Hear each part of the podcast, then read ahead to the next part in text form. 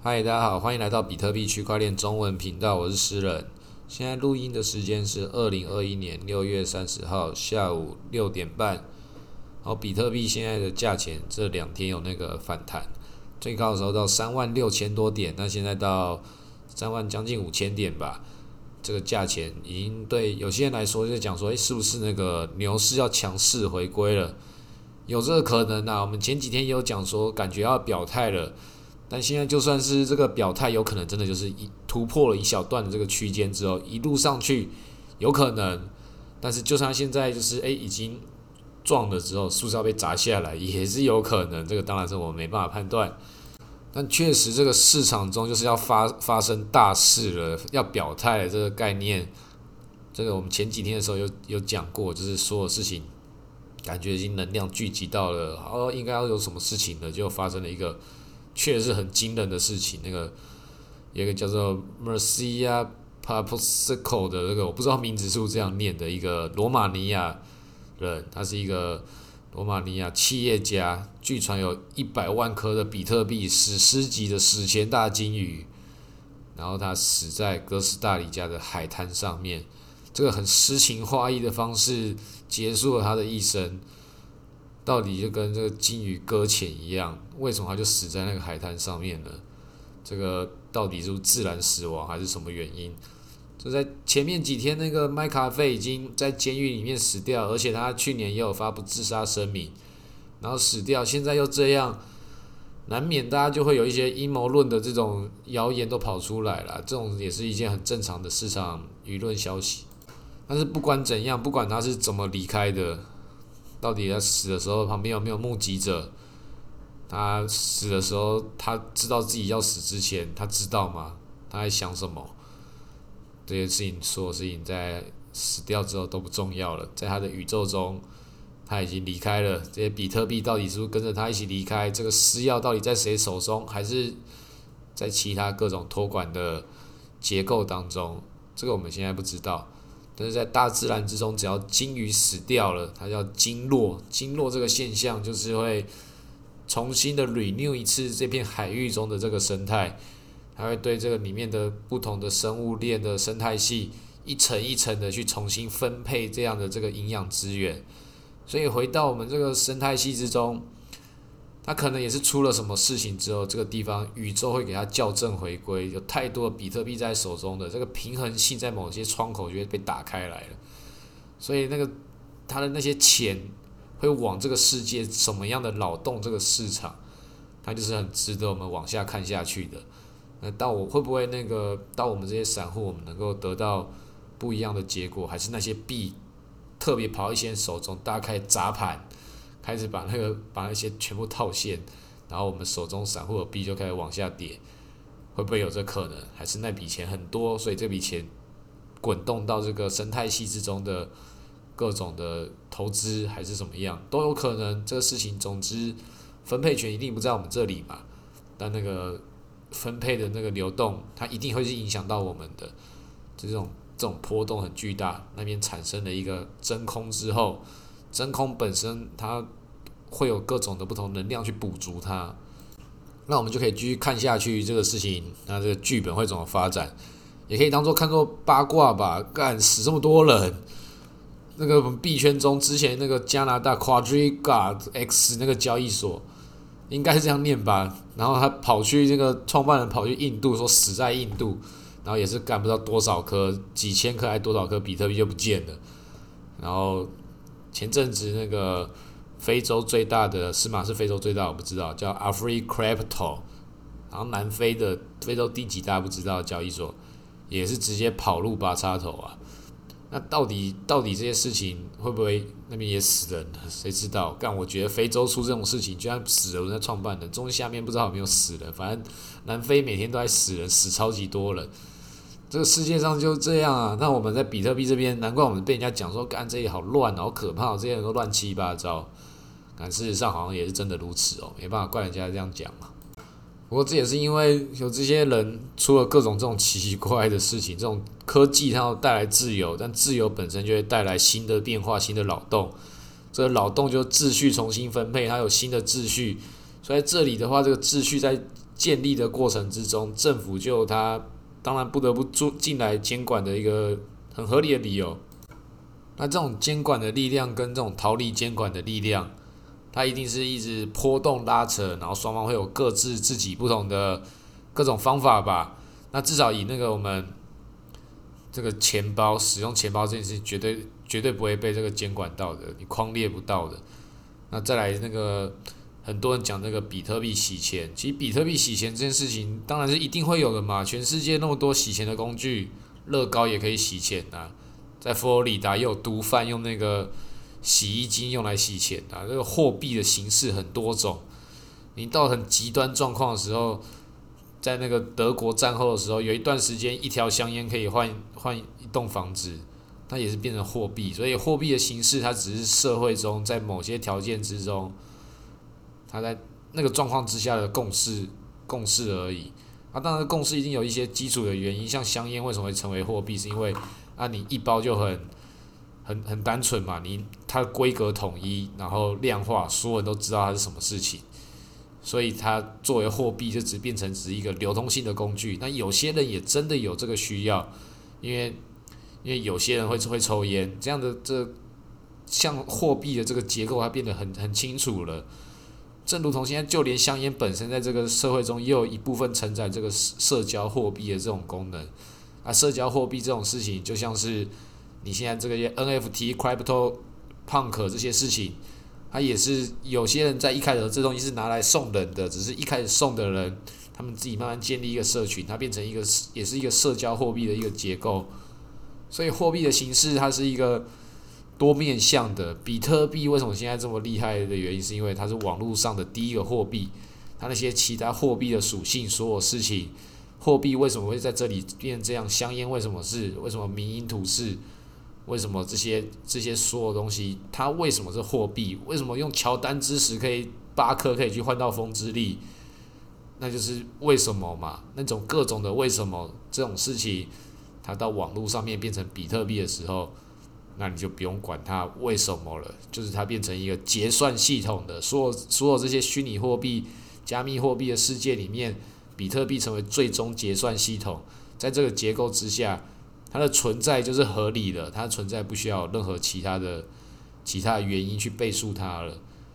它数学的逻辑本身就决定了它的结构以及它未来在那边主导地位，所以在这里才牵扯到这么多事情，那成为整件事情的核心之之后。一个有一百万颗比特币的人，他当然就变成整件事情上面最最不稳定的其中几个存在嘛。任何事情已经到了一个离开这个世界的这个那么那么高的地方的，他如果旁边的地基不够稳的话，那宇宙一定会去平衡这个力量啊。这个力量是被怎么平衡的，我们不知道。但是任何人。都都是一样的。如果你赚到很多钱了，一定要像那个比尔盖茨一样，一直不停的去去捐钱。即便有人批评他说你这样的话是弄成那什么基金会啊，富人更懂得省钱呐，富人更懂得如何节税，这些事情是一定要做的。但是这个世界新的规则就是要一直打造这种一种系统，就是要让这些人做好事的时候，他都可以得到更大能量做好事。你有钱到一种地步的时候，钱本身变成一种工具本身了。它变成你要玩新的游戏的时候，你的氪金能量，像比尔盖茨就玩想要玩一些很屌的东西啊，像那个马斯克也想要玩一些很屌的东西。他们想要玩的是人类世界这个格局嘛？那这个钱这件事情变成他的氪金的氪金的钱啊，就他玩人生这个游戏的时候要花钱，所以就是氪金嘛，跟你玩手游一样。那他的目的是什么？就不是为了再赚更多的钱嘛？他已经钱的问题已经解决了嘛？所以他更大的目标是什么？所以回到我们之前比较普通人身份来讲的话，你拥有钱之后，你要拿来做什么事情，才会决定你这个在这个市场中的结构。它这件事情会引领你到什么样的下一个方向？你要把这个自己的价值体系给跟这个世界价值体系去搭建起来。让这个世界的力量会推着你走，就像是我这个比特币的这个节目，你说我自己讲的很好吗？有些人会特别喜欢，有些人也也不一定会觉得我讲有什么对他没什么必要。那没错，每个人要去筛选自己的这个订阅方式。但是为什么会这么做呢？就一样。我之前最前面几集有讲的时候，就配合演算法，反正现在 Podcast 有红利，然后比特币有红利，我只要录的不要随便太差，然后每一集有一个相对相对应统一的一个标准，可能就这十五分钟嘛。我也很节省我的时间，然后得到这个地方，我说可以带来的好处，然后也可以帮助到一些人的话，也是一个附加效应。所以所有的事情在在这个商业体系的结构之下就这样，你要找到正确的这个价值通道，然后就顺着它走，然后在它的这个价值理念之中做符合它价值体系的这个结构的事情。就如同我们社群也是一样啊，我们社群就是比特币的社群，那你在里面只要讨论比特币的事情。就相相对都在这个体系之下都可以讨论，那就算是你要宣传你自己的节目，宣宣传自己的频道，那就是一件很正常的事情。你为你自己的东西都来宣传，你用你的内容去换取你的粉丝，换到流量，正如同我在做的事情一样。那只是我可能再多做一点，多做一个平台，让大家可以加加交流，加入互相的这样子资讯的传播。所以这个体系。每个人在里面可以自己建立自己的体系，我我附着在比特币这个体系之下，有些新的人也到了体系之下，那这个体系你也可以从里面创造属于你自己的体系，把你自己的体系建立起来之后，从里面得到，你可以为这个你周遭的相对关系的人带来你的价值，也带来为他们带来价值，这个结构都会创造起来之后，我们就等着比特币的力量继续把我们往下推动。这个世界的运作逻辑其实就是这么的单纯，但是要把它做到好，也当然是没有这么的容易。所以每个人做事情就是这样而已。你能做事情其实很有限，也不是说什么你要致富的方法，那个你要找什么灵感啊或什么的。其实灵感啊或什么很多事情都都是不能讲说是不值钱。灵感这件事情，或是你的 idea 本身这件事情，它是很有价值的。但你要如何把这个价值变成真实换现的事情？它很漫长、很长期的一个要努力的事情，都是免不了的。该花钱的要花钱，该去做苦工的事情要做苦工。那些很聪明的资本市场的操作，那些事情看起来当然是很快速、很容易，但一样能够完成这些事情的人，都是在前面有他们的累积。要不然，很多人讲说啊，主力赚钱很容易，他就砸盘，然后那些韭菜就会。觉得手抖，就把一些比特币给抖掉，他就把它接回来就好了。这件事情讲的是没错啊，讲起来操作很容易，但这种操作越容易的事情，那代表什么？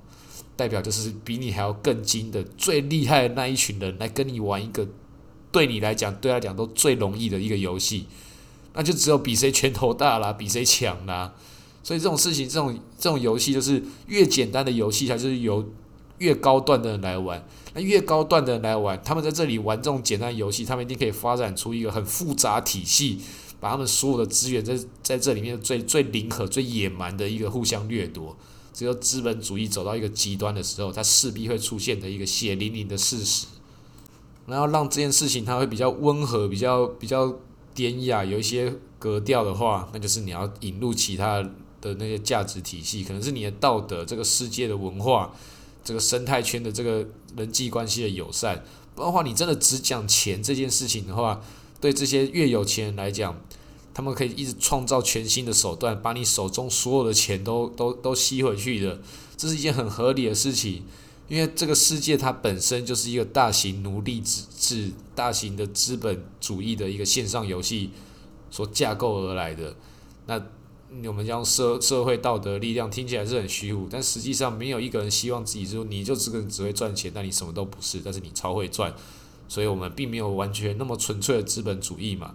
资本主义还是要靠文化力量去赋予它一些更好割韭菜的一些价值，所以这种不同组合的这种价值体系结构加起来之后，到我们比特币这里的时候。那些以前的有钱人、传统金融的人来这里会重新对这游戏重新玩一套新的玩法，所以在比特币的世界里面，我们就可以把这个旧的玩法、新的玩法，你都可以去参考，然后融入其中。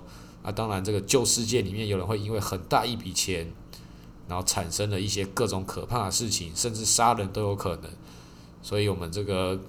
今天节目讲到那个史诗级一百万颗比特币的大巨鲸，它是这个原因引来杀身之祸呢？我们这种就可以像那个那种血腥的媒体一样，讲了一个很耸动的标题来吸引来大家注意，来提升我们订阅量。没办法，这个世界上就这么残酷，要接受这个事实。一个巨鲸的死亡，它会在整个生态圈中各方面、各个层面中造成养分。你看，所有的媒体，多少媒体已经开始在写这个故事了？国外媒体，然后台湾媒体也都是。这个事情是一定每个不讨论是不可能的事情，但讨论到多深度，就决定了这方面的人生态圈，他们了解多少，想要知道多少。但是你在里面得到一些这个大自然反馈的这个回音。那鲸鱼死亡的这个开始，其他小鱼稀稀疏疏的去啃食它尸体的声音，你都是听得到的。那我们就看看现在它这个剧情会往下如何走，大家看着把它剧本把它演完。好，今天先录到这里，谢谢大家。